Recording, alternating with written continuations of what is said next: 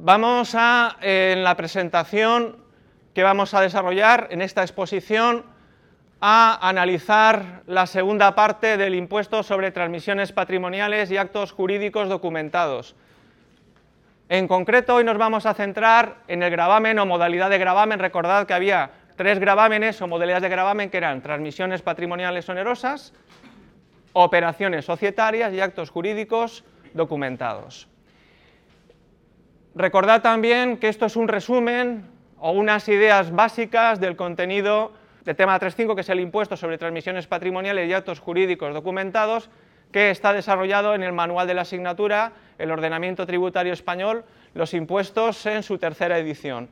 Bueno, vamos a ver el índice, el índice de la explicación, donde vamos a analizar los cuatro puntos básicos, es decir, el hecho imponible, el devengo de este gravamen o modalidad de gravamen, quiénes son los obligados tributarios, donde vamos a distinguir entre la figura del contribuyente y la figura también del responsable.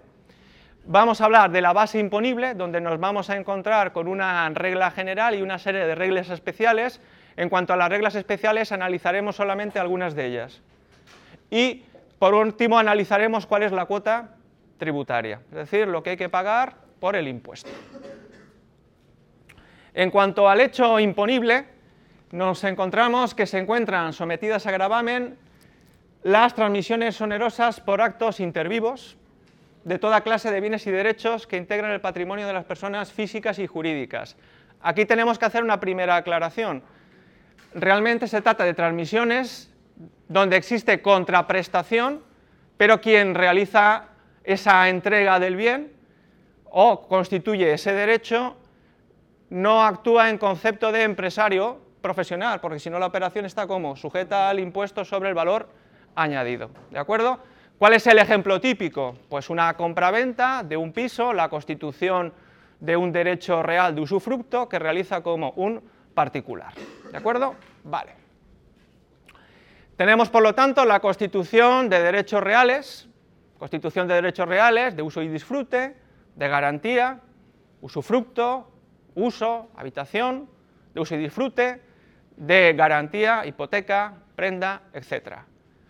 Préstamos, cuando un particular le concede un préstamo a otro, ya como avanzamos también y desarrollaremos a lo largo de otras presentaciones, los préstamos están como exentos en el impuesto sobre transmisiones patrimoniales y actos jurídicos documentados en la modalidad de transmisiones patrimoniales onerosas. Tenemos también las fianzas, los arrendamientos, por la constitución de un arrendamiento, también hay que pagar el, impuesto. Pensiones, y aquí sí que vamos a aclarar el concepto de pensiones, ¿de acuerdo? Hablamos en este caso de pensión como el contrato mediante el, que, el cual una persona entrega a la otra la titularidad de un capital mobiliario o inmobiliario a cambio de que la segunda le pague una pensión o rédito. Puede ser de carácter temporal o puede ser también de carácter vitalicio. Nos encontramos también que eh, la constitución de determinadas concesiones administrativas tiene que pagar el impuesto sobre transmisiones patrimoniales y actos jurídicos documentados en la modalidad de transmisiones patrimoniales onerosas. Una cuestión que también me interesa remarcar es que eh, en la transmisión de valores, transmisión por ejemplo de acciones, la regla general es que la transmisión de valores esté exenta, tanto en IVA como en TPO. ¿De acuerdo? ¿Qué puede suceder? Que a través de la transmisión de acciones se esté realmente transmitiendo de manera indirecta como un bien inmueble. ¿De acuerdo? En este caso, el artículo 108 de la Ley del Mercado de Valores que establece esta regla general de exención de la transmisión de valores en IVA y en TPO establece que en determinados supuestos esa transmisión de acciones, cuando de manera indirecta se está transmitiendo un bien inmueble, debe tributar, bien en TPO, bien en el impuesto sobre el valor añadido. Junto a esto nos encontramos con lo que la normativa del impuesto considera que son las transmisiones patrimoniales por equiparación. Dentro de las transmisiones eh, patrimoniales por equiparación, en primer lugar tenemos que hablar de las adjudicaciones en pago de deudas, para pago de deudas y adjudicaciones expresas en pago de asunción de deudas.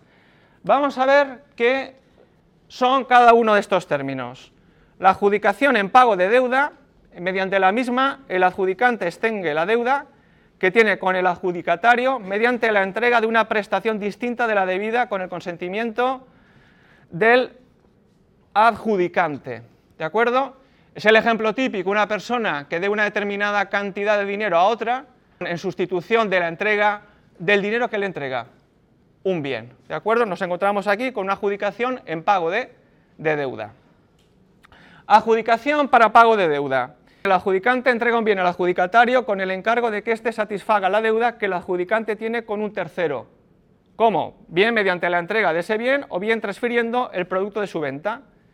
El adjudicatario tiene la posibilidad de solicitar la devolución del impuesto satisfecho por la transmisión del adjudicante al adjudicatario, siempre que se establezcan los plazos que están previstos legalmente. Tenemos también el pago en la adjudicación en pago de asunción de deudas, donde el adjudicante transmite la titularidad de determinados bienes o derechos al adjudicatario, quien en contraprestación asume el pago de la deuda que dicho adjudicante tiene con un tercero. Todo esto son como transmisiones patrimoniales por equiparación y están sujetas al impuesto en la modalidad de transmisiones patrimoniales onerosas. Otro supuesto de transmisión patrimonial por equiparación son los excesos de adjudicación. Cuando hablamos de excesos de adjudicación? Dice, en estos casos se somete a imposición la adjudicación efectuada al adjudicatario en aquellas partes que legal o contractualmente le corresponde. Por ejemplo, en el caso de una liquidación de una comunidad de bienes cuando el adjudicatario recibe más de aquello que le corresponde. ¿Hay algunos supuestos? Sí, por ejemplo, aquellos, eh, dice, declarados, salvo los que surjan de dar cumplimiento a lo dispuesto en los artículos 821, 829, 1056 y 1062 del Código Civil o en las disposiciones de derecho foral que tienen el mismo fundamento. Un ejemplo de ellos es un bien inmueble. Hay muchas veces que cuando pertenece un bien inmueble a varias personas, la única manera que se adjudique a uno de ellos, ¿de acuerdo? que corresponde? La entrega del bien el bien no puede ser objeto de división, ese bien inmueble. Este será un supuesto en que no haya que tributar ese exceso de adjudicación. Y también están sujetos a tributación determinados excesos de adjudicación que resulten de una comprobación de valores en el ISD. Además, también están sometidas a gravamen en la modalidad de transmisiones patrimoniales onerosas los expedientes de dominio, las actas de notoriedad, las actas complementarias de documentos públicos a que se refiere el título sexto de la ley hipotecaria y determinadas certificaciones expedidas del artículo 206 de eh, la ley hipotecaria, salvo que se produzcan o salvo que se haya pagado con anterioridad por la transmisión del inmueble cuyo título, mediante este procedimiento, eh, se, pide que se, que se desarrolle. Vamos a definir cada uno, o en concreto vamos a hablar que se trata de una serie de procedimientos administrativos de carácter registral cuyo fin es precisar la titularidad de un bien en los casos en que falta la documentación acreditativa del título. Por ejemplo, cuando se han producido varias transmisiones inmobiliarias que no han sido inscritas en el registro de la propiedad. Como comentaba, en todos estos supuestos se tributará en TPO, salvo que se acredite haber satisfecho previamente el impuesto o la exención o no sujeción al mismo por la transmisión de dichos bienes. Dentro también de los hechos imponibles que están sometidos a gravamen, nos encontramos con los reconocimientos de dominio en favor de persona determinada. Mediante ese reconocimiento se declara que una persona como es propietaria de un determinado bien y se considera que es una transmisión por equiparación y por lo tanto está sometida a tributación en la modalidad de transmisiones patrimoniales onerosas. Una cuestión muy importante en el impuesto es la regla de incompatibilidad entre IVA y transmisiones patrimoniales onerosas. ¿Esto qué supone? Que cuando la operación es realizada por un sujeto pasivo del IVA, por un empresario o profesional, estará grabada por qué? Por el impuesto sobre el valor añadido y no por transmisiones patrimoniales onerosas. ¿De acuerdo? Por lo tanto, es muy importante esta regla de incompatibilidad. Ahora bien, lo que sí que es compatible es el impuesto sobre el valor añadido con el impuesto sobre operaciones societarias o con el impuesto sobre actos jurídicos documentados, documentos notariales. ¿De acuerdo? También es compatible con documentos mercantiles. Comentar también una cuestión, aunque incidiremos en otras presentaciones, que TPO es compatible también con documentos mercantiles también, es decir, una compraventa que se formaliza la cantidad dudada mediante la emisión de una letra de cambio, también es compatible los dos impuestos. Comentar que además existen otros supuestos de no sujeción a la modalidad de transmisiones patrimoniales onerosas que recoge la normativa del impuesto, pero en esta presentación nos vamos a centrar en la incompatibilidad entre TPO y el impuesto sobre el valor añadido. Ahora bien, ¿existen reglas que excepcionan esta incompatibilidad? ¿Existen reglas que excepcionan esta incompatibilidad? Sí. En aquellos casos en que las entregas de bienes o arrendamientos de bienes, constitución y transmisión de derechos reales son realizados por sujetos pasivos del IVA, pero están exentos, estarán sometidos a gravamen ¿dónde? En transmisiones patrimoniales onerosas. Y otra cuestión es la siguiente. Las entregas de los bienes inmuebles que están incluidos en la transmisión de la totalidad de un patrimonio empresarial, aunque es una operación que realiza un empresario profesional, no está sujeta a IVA, sí que hay que pagar como transmisiones patrimoniales onerosas. Voy a poner un ejemplo para el caso de un arrendamiento que está exento de IVA y al cual hay que pagar la modalidad de transmisiones patrimoniales onerosas.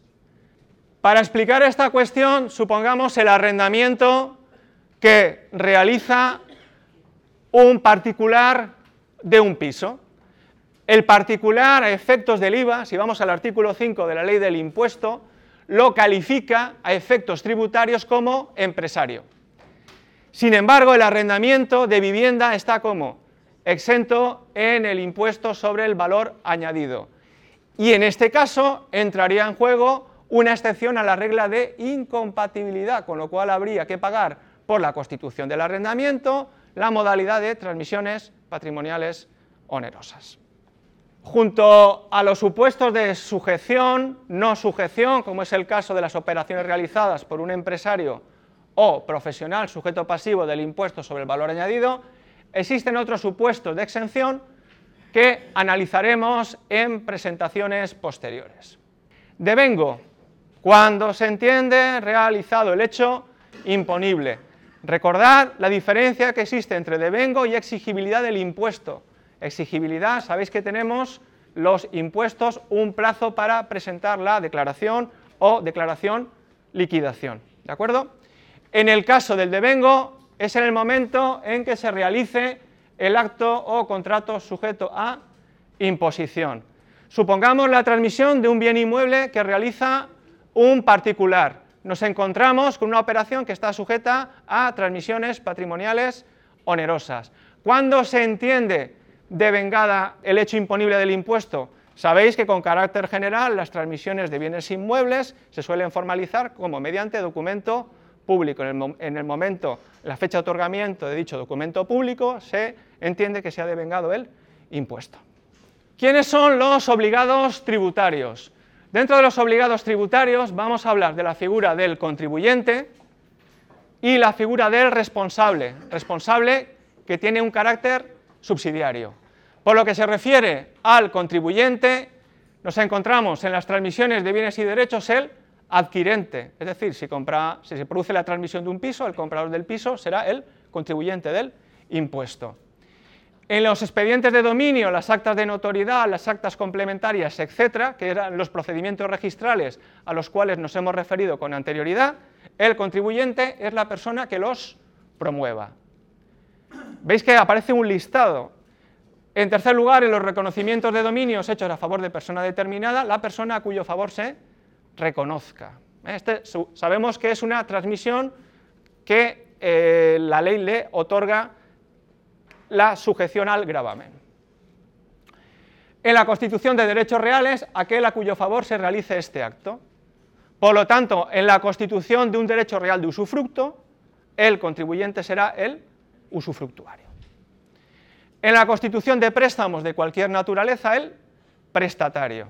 Recordad que los préstamos están como exentos en transmisiones patrimoniales onerosas, pero hay una persona que realiza como el hecho imponible.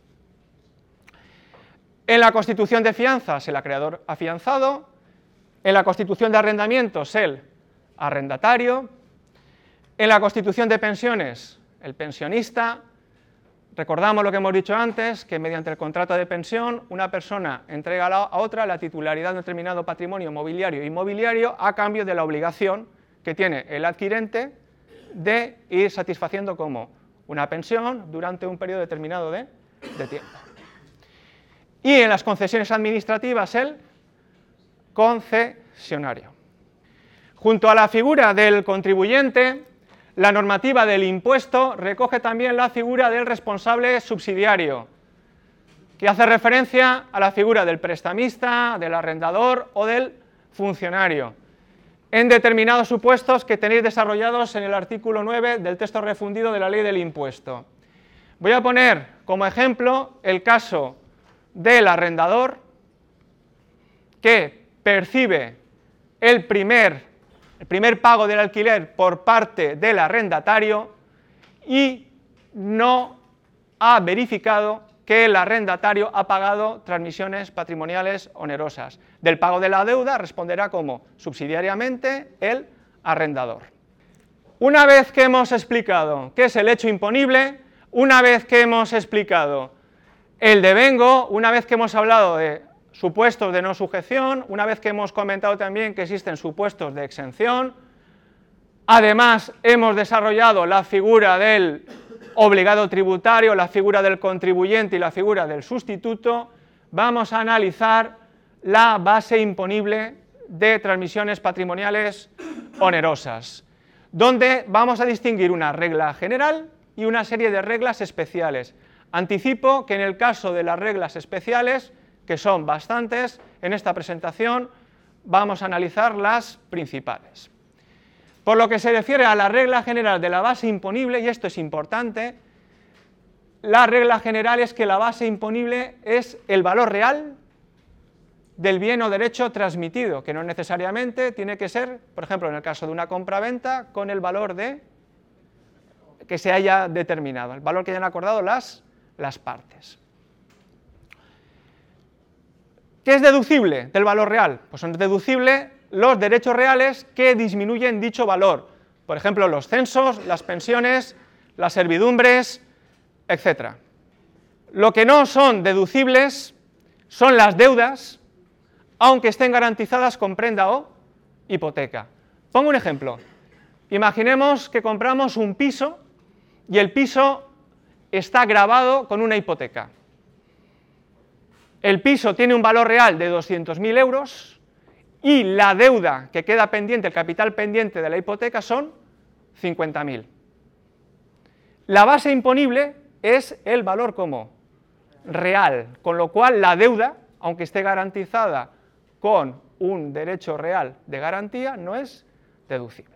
Valor real es, por lo tanto, la base imponible como regla Y vamos a analizar las reglas especiales. Dentro de las reglas especiales solamente vamos a analizar, vamos a analizar algunas de ellas. Aquellas que afectan a los derechos reales de uso y disfrute, usufructo, uso y habitación, las reglas de valoración que se aplicarán sobre qué?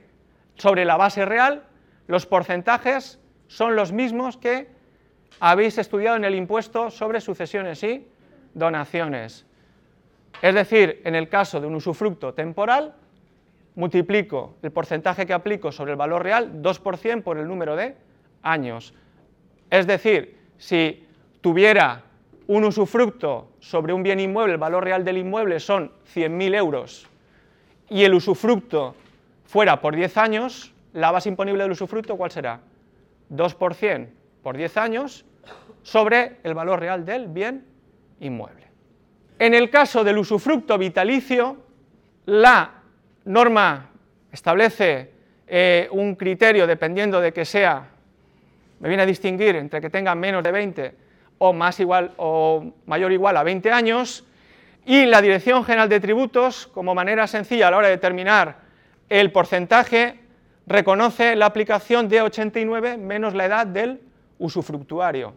En el mismo ejemplo que hemos visto antes, tenemos un inmueble cuyo valor real son 100.000 euros.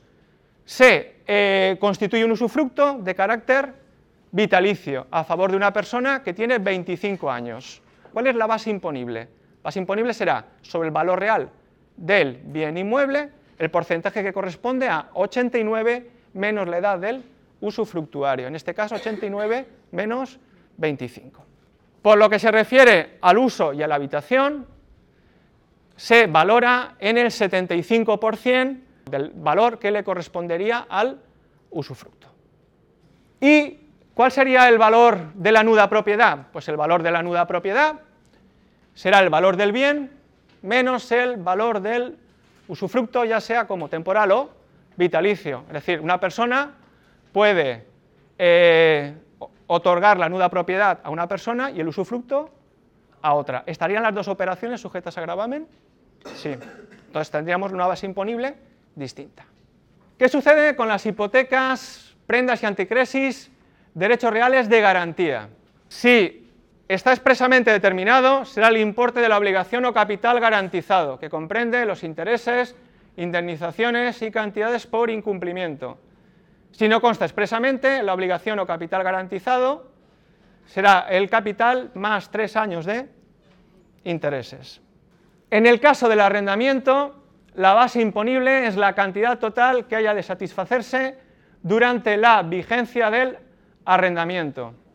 Todo lo que el arrendatario le tiene que pagar al arrendador. Si no constara dicha cantidad, sería seis años de alquiler, sin perjuicio en su caso de liquidaciones adicionales.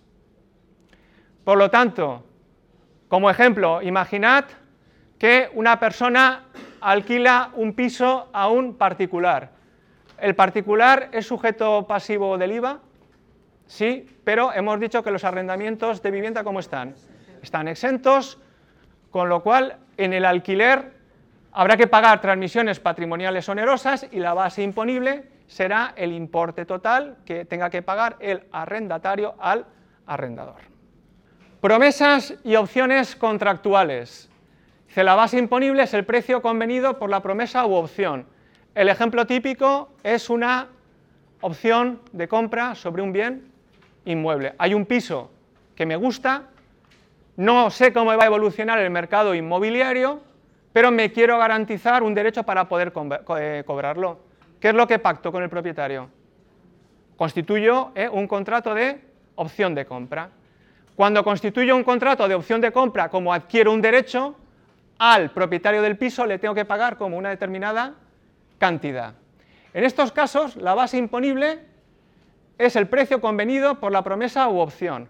Imaginemos que quisiéramos comprar un piso, hay un piso en Elche que nos gusta, y el piso, lo que pacto con el propietario es que dentro de X años lo voy, a, comprar a un precio convenido. Y el propietario que me dice, de acuerdo, pero como te estoy concediendo un derecho, tú me tienes que pagar 10.000 euros. Los 10.000 euros serían la base imponible. Dice, si no existe dicho precio convenido o si este fuera menor, la base imponible es la correspondiente al 5% de la base aplicable al contrato objeto de la promesa u opción. ¿Qué pasaría si la cantidad que yo he pactado es inferior al 5% del valor real del inmueble? Si es inferior al 5% del valor real del inmueble, en este caso la base imponible sería el 5% de dicho valor. Supongamos que el 5% de la base imponible fuera, ¿cuánto? 11.000 euros en la operación que estamos analizando. En este caso, la base imponible no serán 10.000, sino que serán 11.000 euros. La cuota tributaria. La cuota tributaria se calcula aplicando sobre la base liquidable, con carácter general la base imponible y la base liquidable suelen coincidir, pero en algunos casos existen reducciones. Los tipos impositivos previstos legalmente y que dependen del tipo de operación que vamos a realizar. En el caso de la transmisión de bienes inmuebles, así como la constitución y cesión de derechos reales que recaigan sobre los mismos, excepto los derechos reales de garantía, que ya veremos qué tipo de gravamen se aplica, será el tipo de gravamen que haya aprobado la correspondiente comunidad autónoma. En otra presentación indicamos que las comunidades autónomas tenían como competencia normativa. Una de ellas era aprobar el tipo de gravamen de estas operaciones. Si dicha comunidad autónoma no lo hubiera aprobado, se aplicará el tipo general del Estado que establece que es el 6%. En el caso de la comunidad valenciana, si se produce la transmisión de un bien inmueble que se encuentra en la comunidad valenciana, el punto de conexión, recordad que es donde se encuentra dicho bien inmueble. En este caso, la comunidad valenciana, el tipo de gravamen vigente que establece es el 10%. Sin embargo, establece unos tipos de gravamen reducidos en determinados supuestos, que son varios. En vez de aplicar el 10%, aplicaremos el 8% en el caso de la transmisión de la vivienda que vaya a constituir la primera vivienda habitual de jóvenes menores de 35 años, siempre que se cumpla una serie de requisitos legales. Hay todavía un tipo de gravamen más reducido, que no es el 8, sino que es el 4%, en aquellos casos, por ejemplo, como la transmisión de la vivienda que pase a ser la vivienda habitual de una familia numerosa, siempre que se cumplan los requisitos previstos legalmente. En el caso de la transmisión de bienes muebles y semovientes, ganado, bien semovientes, el ganado, el ganado, así como la constitución y cesión de derechos reales sobre los mismos bienes, excepto los derechos reales de garantía, que ahora veremos que tiene un tipo de gravamen específico, se aplica como tipo de gravamen el 4%, que es el que establece la normativa estatal, salvo que la correspondiente comunidad autónoma hubiera establecido uno específico. Si nos centramos en el caso de la comunidad valenciana, se establece un tipo de gravamen general del 6%. Sin embargo, en determinados tipos de operaciones que recaen sobre eh, automóviles, tipo turismo, vehículos todoterreno, vehículos mixtos, motocicletas, etc., se establece una serie de tipos de gravamen, en algunos casos se establece un tipo de gravamen del 8% y en determinados supuestos se establece una cuota fija. En los actos o contratos que comprendan bienes muebles e inmuebles, sin especificar el valor que corresponde a cada, uno de ellos, se aplicará el tipo de gravamen relativo a los bienes inmuebles. El ejemplo típico es la transmisión, la compraventa de una vivienda amueblada. Si yo no especifico qué parte de la contraprestación corresponde a los bienes muebles y qué parte corresponde a los bienes inmuebles, si aplico el tipo de gravamen general, por ejemplo, un apartamento en la playa, sobre todo el valor, perdón, sobre el valor real de los bienes muebles o inmuebles aplicaré qué tipo de gravamen, el 10%. En el caso de los derechos reales de garantía, pensiones, fianzas y préstamos, así como la cesión de créditos de cualquier naturaleza, el tipo de gravamen que se aplica es el 1%. Y en los arrendamientos se aplicará la tarifa o escala que haya aprobado la comunidad autónoma, si la comunidad autónoma no ha aprobado una escala específica, se aprobará o se aplicará aquella que viene establecida por la normativa estatal. En el caso de la comunidad valenciana, que no ha aprobado ninguna eh, tarifa específica, la tarifa que hay que aplicar es la siguiente.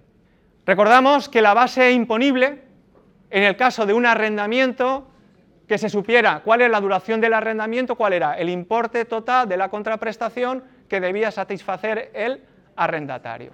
Supongamos, para ver cómo funciona la tarifa o la escala, que el importe total del arrendamiento durante toda la vigencia fuera de 5.000 euros. Lo que habría que pagar la cuota tributaria del impuesto sobre transmisiones patrimoniales sería de 30,77 euros. Imaginemos que fuera de 10.000 euros la base imponible. ¿Cómo funcionaría en este caso?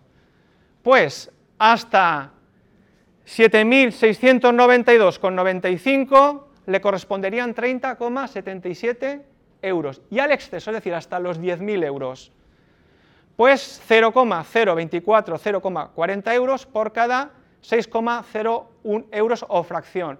Y en este caso, ¿qué haríamos? Sumaríamos la parte que le corresponde hasta 3.692,95 y por otro lado la parte que le corresponde de 7.692,95 hasta 10.000. Sumaríamos los dos conceptos y esta sería la cuota tributaria.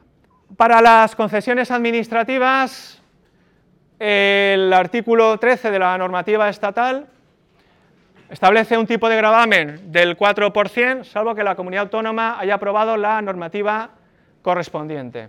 En el caso de la, de la comunidad valenciana, la normativa es del 6%. Y acabamos la presentación de la segunda parte del impuesto sobre transmisiones patrimoniales y actos jurídicos documentados.